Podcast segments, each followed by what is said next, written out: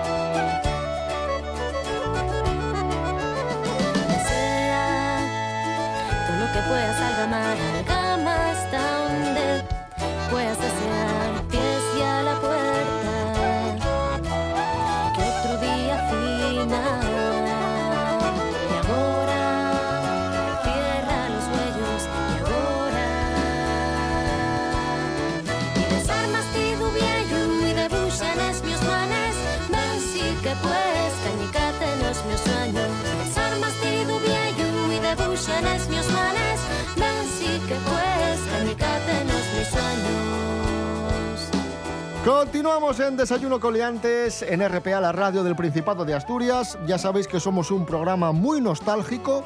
Nos encantan los años 80, nos encanta la televisión y si juntamos televisión con años 80, ya somos felices. Solo nos falta el bocadillo de nocilla. Tal cual. Y el experto en nostalgia de Desayuno Coliantes, Fernando Álvarez, nos traslada a aquellos mágicos años delante de la pequeña pantalla. Fernando, muy buenas. La generación de la EGB a la que pertenecemos los nacidos entre 1970 y 1985 fuimos víctimas del boom del consumismo impulsado en los 80. En anteriores programas ya hemos mencionado las campañas publicitarias y los anuncios más populares de aquella época dorada de la publicidad. Fueron los años en los que comenzamos a tener conciencia de nuestra salud y aspecto físico. Por entonces se pusieron de moda los libros y programas de cocina para aprender a alimentarnos correctamente y a preparar exquisitos platos, algo que hoy nos resulta de lo más normal. Siempre que vuelves a casa, me pillas en la cocina, empadurnada de harina, con las manos en la masa. Pero a la luz de las estadísticas de obesidad y sobrepeso, da la impresión de que nos alimentábamos mejor hace 40 años que ahora.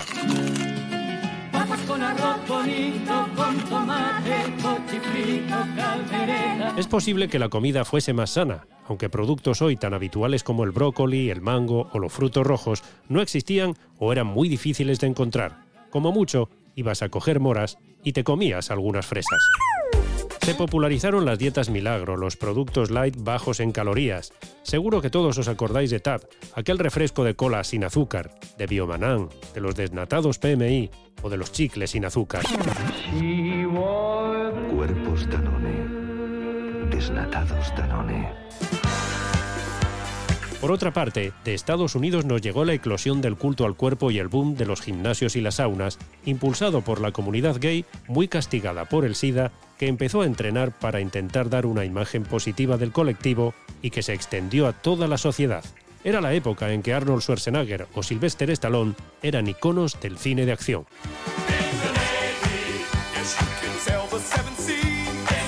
En España, por su parte, Eva Nasarre en televisión española se encargaba de nuestra puesta a punto y de que estuviésemos en forma. Los 80 fueron el inicio de los masajes, la depilación láser, los rayos UVA y los tratamientos de estética. La moda se convertirá en un elemento estético. En los 80, hombres y mujeres cuidarán su cuerpo y su apariencia. Es la era de los yuppies, de las sombreras y de los tacones de aguja. Era la época de las top models. Claudia Schiffer, Noemí Campbell o Cindy Crawford son las musas de Versace, un icono de la moda entendida como belleza. Moda, moda y más moda. Consumir, gastar, lo material visto como algo que llena nuestros vacíos emocionales. En la tele los concursos nos ofrecían todo tipo de premios, a lo grande, desde el coche hasta el apartamento en Torrevieja del 123, pasando por el escaparate final, para aquel concursante que sin pasarse, más se acerque a su precio justo. Atención, Pepita Criado a jugar. En los 80 se produjeron además importantes avances en medicina, la vacuna de la hepatitis B, la resonancia magnética o el inicio de la robótica como asistente en operaciones. En 1986 se promulgó la Ley General de Sanidad que universalizó el derecho a la protección de la salud y desarrolló la atención primaria, orientando el sistema sanitario público hacia la promoción de la salud y la prevención de las enfermedades. Nos empezábamos a cuidar y la salud nos interesaba. Programas como Más vale prevenir, Los hijos del frío o Diccionario de la salud alcanzaban altas cotas de audiencia.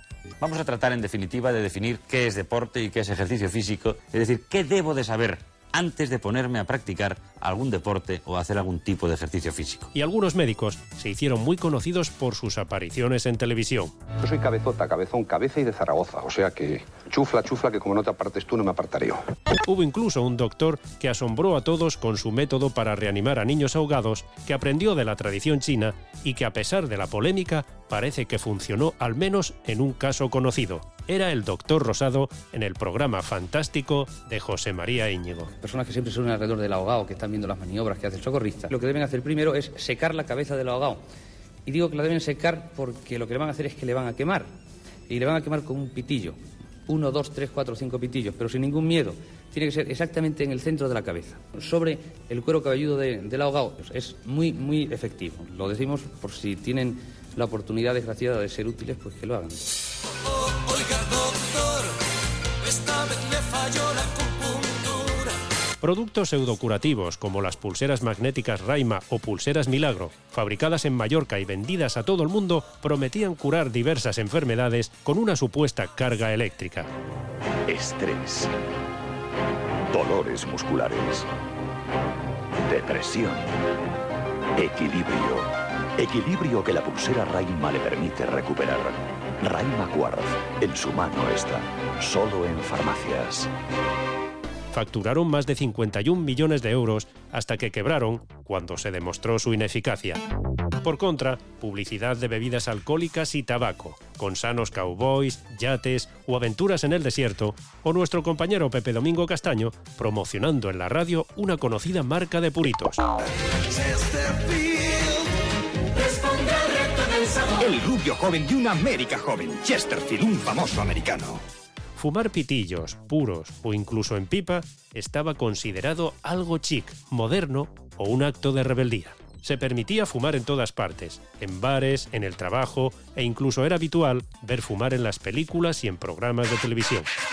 Fumando espero al hombre quien yo quiero, tras los cristales de alegres ventanales. Los 80, unos años de modernidad y un cambio de imagen en toda regla que continúa hoy día. 40 años después no sé a vosotros, pero a mí me parece que no hemos cambiado tanto.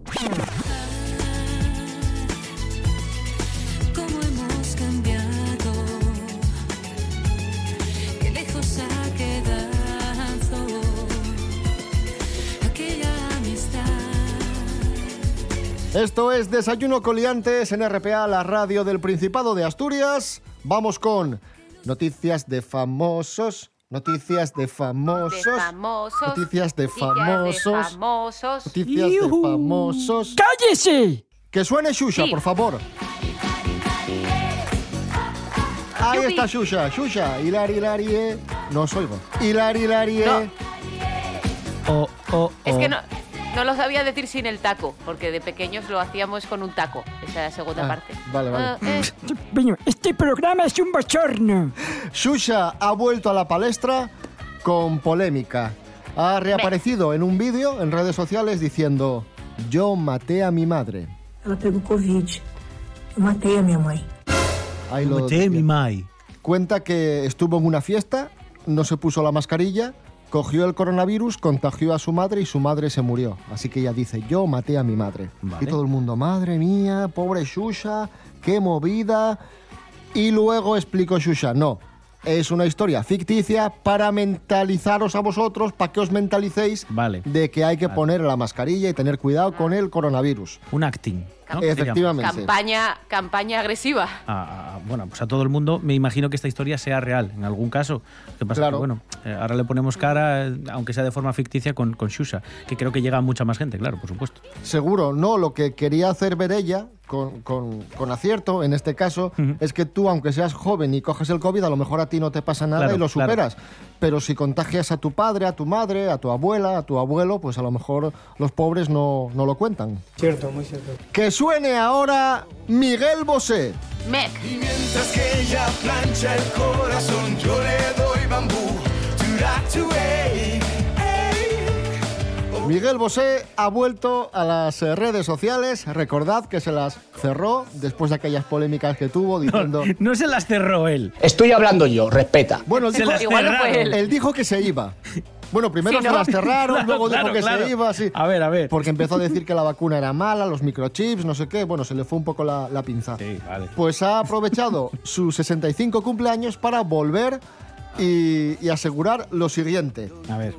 Creo que no hay nada mejor día para celebrar la vuelta, celebrar la vida, celebrar el universo Te sale muy bien. y dar las gracias por todo lo que durante esta ausencia nos ha ido llenando el corazón.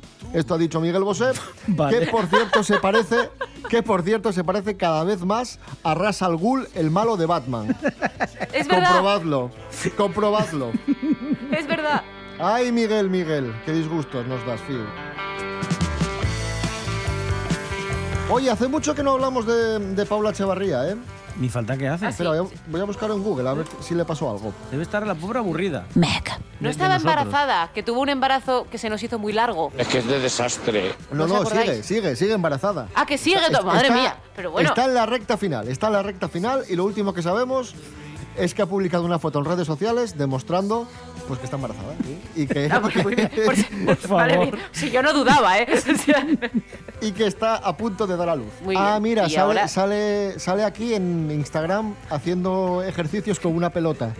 Aquí hay, hay nivel. De estas de fútbol, ¿no? De estas pelotas grandes. Que te de- sientas encima gimnasio, para ¿no? votar y eso. Vale, sí, sí. Yo, yo tengo una de esas. De- se vendieron bastantes en el confinamiento.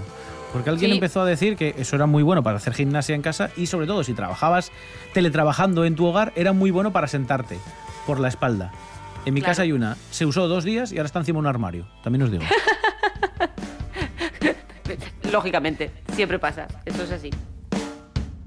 Escuchamos a los Blues Probes y la canción Paisanona. Esto es Desayuno Coliantes en RPA.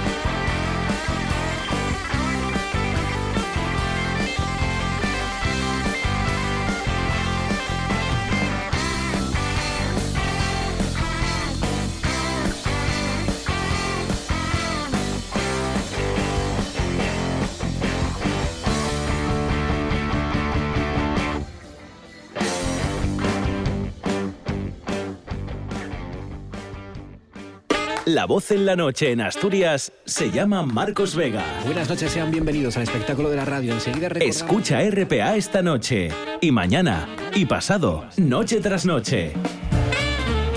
Un repaso a la actualidad de la jornada en Asturias con la mejor opinión, con los mejores colaboradores. Con la zona rural, ¿no? ¿Sabes que Asturias ahí está? Información, análisis, periodismo en estado puro. Noche tras noche, de lunes a viernes a las 9 de la noche en RPA, la radio del Principado de Asturias.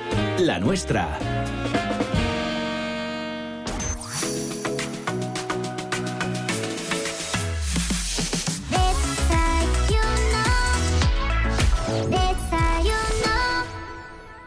Continuamos en Desayuno Coliantes, Radio del Principado de Asturias. Hablamos ahora de cómo va la campaña de vacunación. El ritmo sigue aumentando, ojalá fuese aún más deprisa, pero bueno, parece que poco a poco el ritmo aumenta. Se han puesto 8.000 dosis más que la semana pasada, unas 1.000 más cada día. Y de seguir así, la Consejería de Salud mantiene su previsión de tener vacunados a mediados de mes a los mayores de 80. Ya estamos, ya estamos. Y además se espera que a partir del 15 de abril llegue la vacuna de Hansen, que ya sabéis que la vacuna de Hansen, la de Johnson Johnson, se administra en una sola dosis y esto también va, va a reportar muchas ventajas. Chris, ¿a tus padres los han vacunado ya? Porque estarán a punto, ¿no? Si no están ya. Están, están, a- mi madre ya tiene la primera dosis, pero porque ella es docente. Y entonces ella ya, ya tiene la primera. Y mi padre está, yo creo que al, al caer la primera. La segunda de mi madre creo que es en verano. Y mi abuela ya está. Bueno, bueno, yo ya estoy, vamos, o sea, encantada. Ya va la familia Quedamos, poco a poco. quedamos nosotros solos. Quedamos nosotros, que vamos a ser los últimos. Sí, sí, seremos los últimos. También es cierto que, bueno, por edad, sí, seremos los últimos. Es lo que nos va a tocar, pero bueno. Tenemos otro dato, los concejos con mayor porcentaje de población inmunizada están en el occidente. Sí, en Allande y en Villanueva de Oscos, donde más del 20% de la población ya ha recibido las dos dosis. Una muy buena noticia. Le sigue Belmonte de Miranda, donde allí es un 17% las personas que ya tienen las dos dosis, y con algo más de un 15% está Tineo, que por cierto, en Tineo 1.430 personas ya están inmunizadas del todo, y desde el consistorio están súper orgullosos por estas cifras que achacan a la labor de los profesionales del centro de salud, así que le reconocen su trabajo. Y por su parte, los vecinos, como os podréis imaginar, pues están están súper contentos. Vamos a escucharles. El día 10, la primera, y el día 31, la segunda. ¿Y qué tal? ¿Contento? Sí, sí, estupendo. Hacía 21 días que me pusieron la otra. Muy bien. ¿Y qué tal? ¿Contento? mm, contento porque además no te sentí nada. Perfecta. ¿Cómo estaba? Me mandan tomar paracetamol y ya, bueno, pues yo estoy bien. Bueno, sí, contento, contento porque todo salió bien. Tuve algo de, no sé si fue fiebre, sí que unos dolores en la espalda unos días, pero fue... No, no fue cosa mayor. Salí todos los días a pasear y, bueno, bien. Molaría que se hubiesen encontrado a Miguel Bosentineo. ¿Y usted se ha vacunado? No, yo no me vacuno. La vacuna es mala. Bueno. Tiene microchips. ¡Es usted imbécil! Un dato más, ya para, para cerrar, con una sola dosis y también por encima del 20% de la población vacunada están otros concejos como Amieva, Boal, Grandas de Salime, Illano, Santa Eulalia de Oscos, Tapia de Casariego y Taramundi. Y recordad, la vacuna, las vacunas, todas, son seguras. Eso es ciertísimo. Y seguimos descubriendo cosas del coronavirus. Lo último que, hemos descubierto, bueno, no nosotros, los científicos, evidentemente, es que el coronavirus infecta las células de la boca. Nos lo cuenta Andrés Rubio. Buenos días, Andrés. Hola, ¿qué tal? Muy buenos días, queridos liantes. Los investigadores dicen que la boca podría desempeñar un papel clave en la transmisión del COVID a los pulmones o al sistema digestivo. Todo ello, repito, a través de la saliva, que sería el medio de transporte del propio virus. ¿Qué significa esto? Pues que de esta forma el virus podría infectar células en otras partes del cuerpo, como el sistema digestivo, los vasos sanguíneos o incluso los riñones. La saliva podría jugar, por tanto, un papel clave en este sentido. Son píldoras de información, detalles importantes que poco a poco vamos conociendo sobre el COVID-19. Un abrazo, sed felices.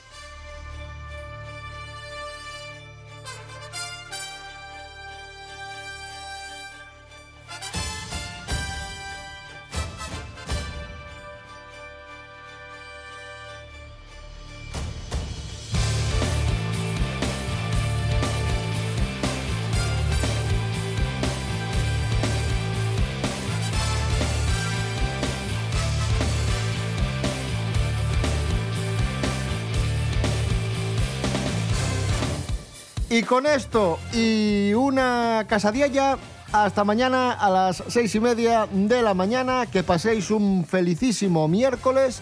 Os dejamos con la actualidad, con las noticias en, en RPA.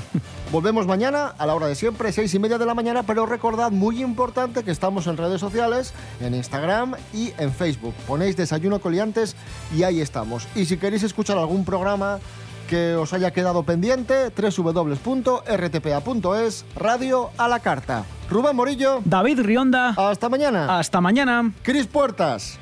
Gracias. A vosotros.